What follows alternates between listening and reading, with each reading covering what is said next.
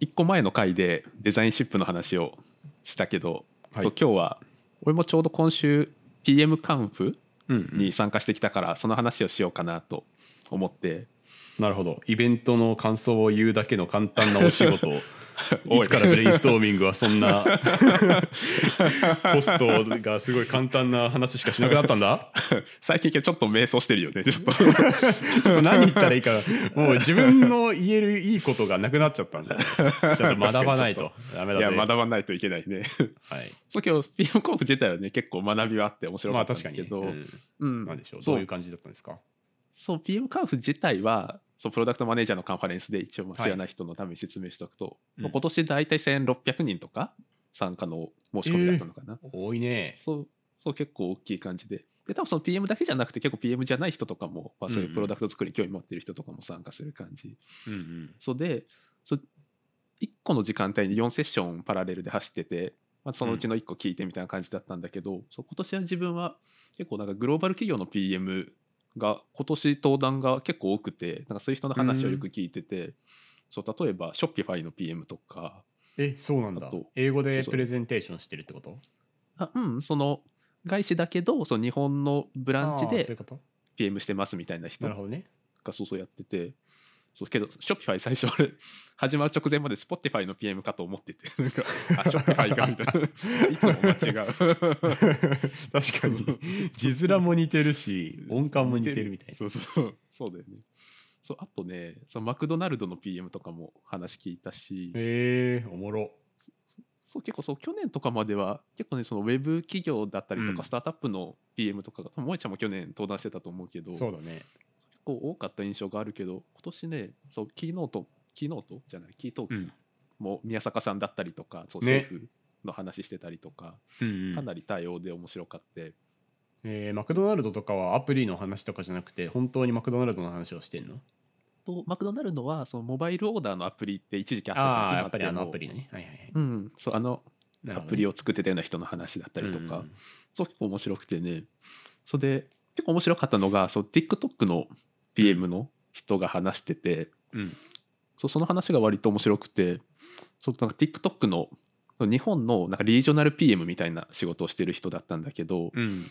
そうなんか大きく TikTok ってその PM が2つの職種に分かれてるらしくてうん。なんか1個がそのリージョナル PM っていうその各マーケットに1人 PM がいてみたいな感じで、うん。その各マーケットのリリースに責任持つ人とうん。もう1個がフィーチャー PM って言ってそのグローバルでこういう機能を作ってリリースするみたいな、うん。あといわゆる俺らが思い浮かべるような PM の仕事に近い人、うん。その機能を定義して、まあ、実装してみたいな、うんでまあその人はリージョナル PM っていう役割でじゃあそのフィーチャー PM がグローバルでやろうとしてることをそのちゃんと日本の文化とか日本の法律とかに照らし合わせて、まあ、ちゃんとコミュニケーションも日本のステークホルダーにしてローンチしますみたいなうん。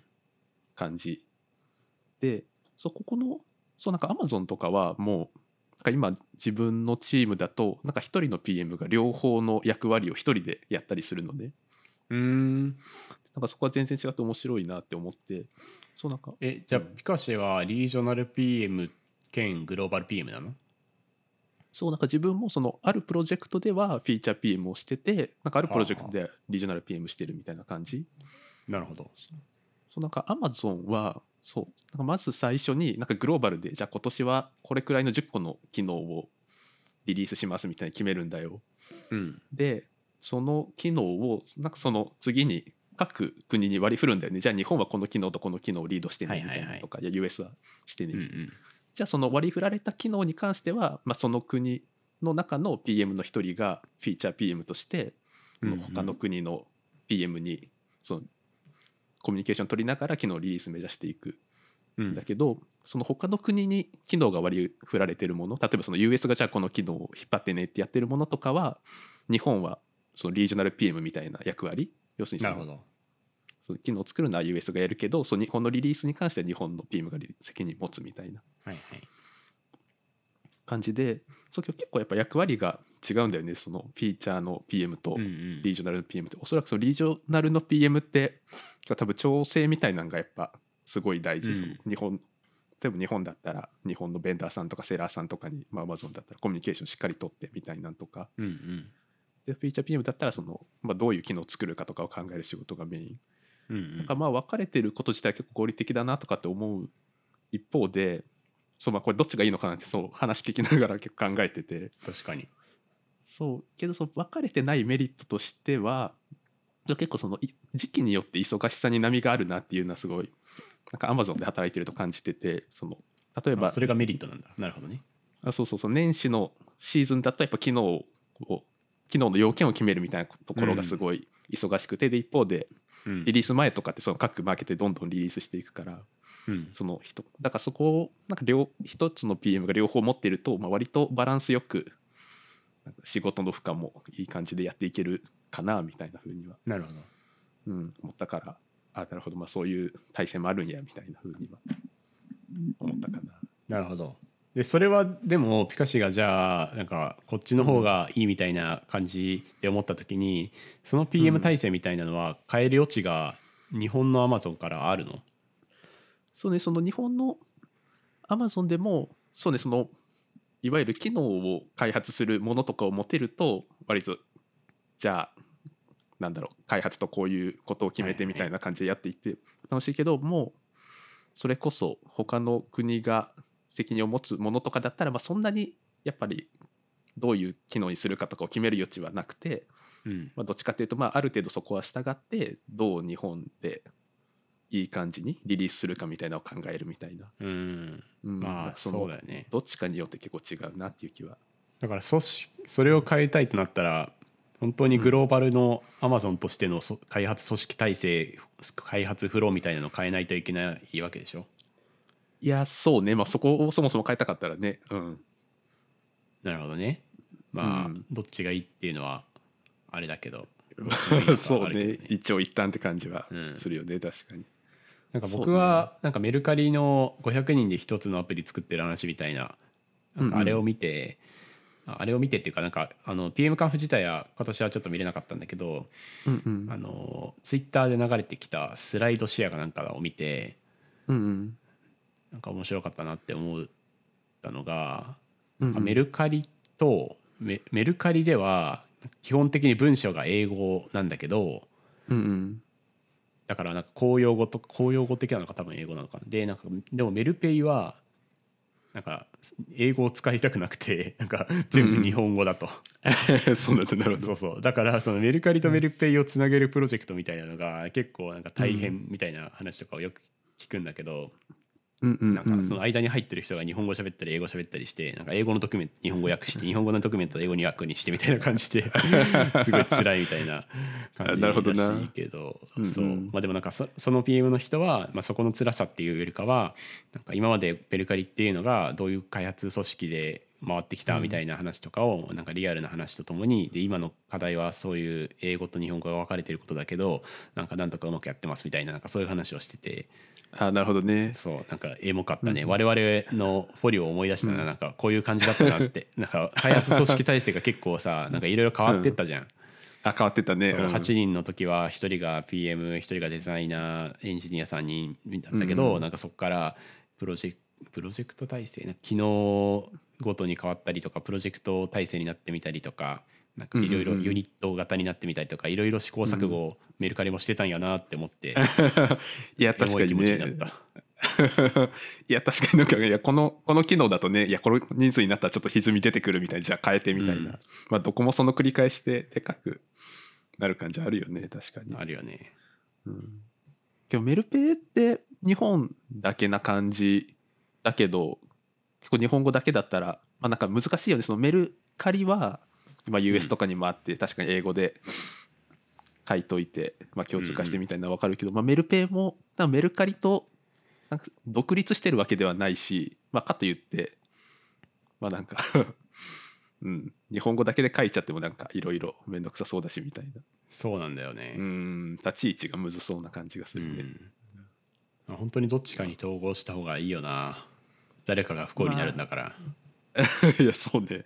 いやもうひたすら日本のコンフルとかドキュメントを英語になく直すだけの役割の人とかいてもいいぐらいだねなんか。ね。もう。なるほどな。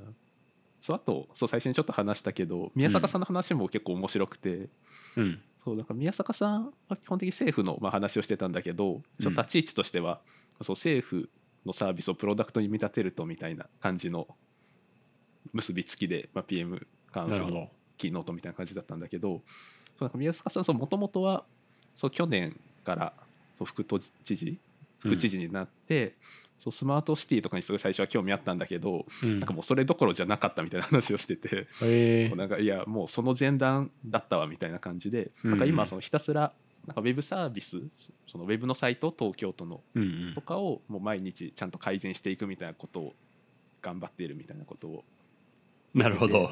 そうもうなんかそれすらできてなかったから、はいはいはい。いやまずはなんかスマートシティとかじゃないみたいな感じで。なるほど。デジタル化をまずしようってことね。そうそうそう。でその東京都のウェブサイトとかをちゃんと運用しだすとなんかその毎日メトリックス見たりとかし始めるじゃない？その PV 見てとか。うんうん。でまあってなると結構そういうなんだろうちゃんとそのこれまでの東京都ってもうリリースして終わりだったけど、サイトとかも、うん。ちゃんとそれを改善するみたいな文化が芽生え始めてるみたいなことを言ってて、まあ、それは確かにそのなんかウェブサイトっていうちっちゃいものがきっかけだけど、まあ、それをベースにそういうマインドが変わり始めてるっていうのはすごい面白いなって思って。そうなんだ。まあうん確かに改善のなんかそういうマインドみたいなのはあんまり普通にやってるとつかないからね。それを文化として根付かせるのは本当に尊い仕事やいやそうだよね本当に。そうあとはその一個面白かった話がうん。そう、まあ、宮坂さんももともとヤフーの社長をやっててあそう、うん。それこそさその宮坂さん話聞くのって俺らヤフーにいた時うん。以来な感じじゃん。なん確かに確かに。そうそう。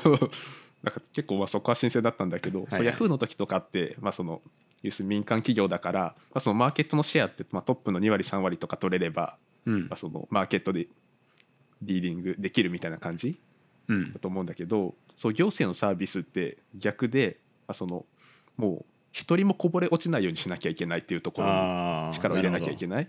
そうだから民間だとその上の方を見るその2割3割とかをどう取るかを見るけどそう政府に入ってからそのもう100%を目指す、るほどそのこぼれ落ちないようにするためにどうするかみたいなのを考えて、まあ、そこが全然違うみたいな話をしてて。うん確かに。なるほど。だからそこの考え方がやっぱ政府と企業だと全然違うなみたいなのは、そうだね、まあ、言われてみたらそうだけど、うん、改めて感じたかな。なんかタブレット持ってない人どうすんねんとかタブレタブレット、スマホ持ってない人どうすんねん問題とかね。なんかそういうところで、うん。じゃあ下に合わせるかみたいな感じになっちゃうなっちゃって、うん。なんか謎のやばい制度誰も得しない制度になってきたのが今までの日本だからね。なんかそういう文化みたいな、っていうか考え方みたいなところも、別に僕は変えるべきだとは思ってるけどね。うんまあそうね。確かに。うん、いや誰も取りこぼさない。うん。あごめんどうぞ。ああ全然。うん。なんか道道で通りがかった時に 左あどうぞどうぞみみたいな感じになってしまってる時みたいな、はい確かに。いや今日確かにその宮坂さんみたいにそのある程度民間で社長とかやっててみたいな感じで知見がある人がやっぱりそういうのって入っていかないと多分一生変わんないままな気もするし、うん。まあ、そういう意味ではすごい。ヤフーはすごいなんかちょうどいいよね、あのヤフー自体も立ち位置としてはあらゆるウェブサービスの中であの、うん。インフラ的というか弱者の味方みたいな立ち位置だから、なんか一番国に近いじゃん、いやそうだよね。今社会インフラだもんねもはや、うんうん、だからすごいちょうどいいなって羨ましいなって思いますわ。いやそうね。いやみたいなところが面白かったかな。はい。うんって感じでしたわ。ピカシはいつ登壇するんだ？いやけどアマゾンにいる限りは登壇しないかな。えなんで？多分。え多分なんか情報を出すの結構ね厳しそうなんだ。ん。確かにあんまり聞かないよね。AWS ね。の紹介の時しか Amazon の人って外に出ないなって思う。いやそうだよね。確かに。AWS とかはね結構そういう人うん、ねやってる人いるけどなるほどね。いやでもそういう文化をピカシが変えていきましょう。出せ出せ。ジェフ・ベゾスとちょっと 時期に 時期に対談。対談したいや、はいって感じでしたはいご視聴ありがとうございました。ご視聴ありがとうございました.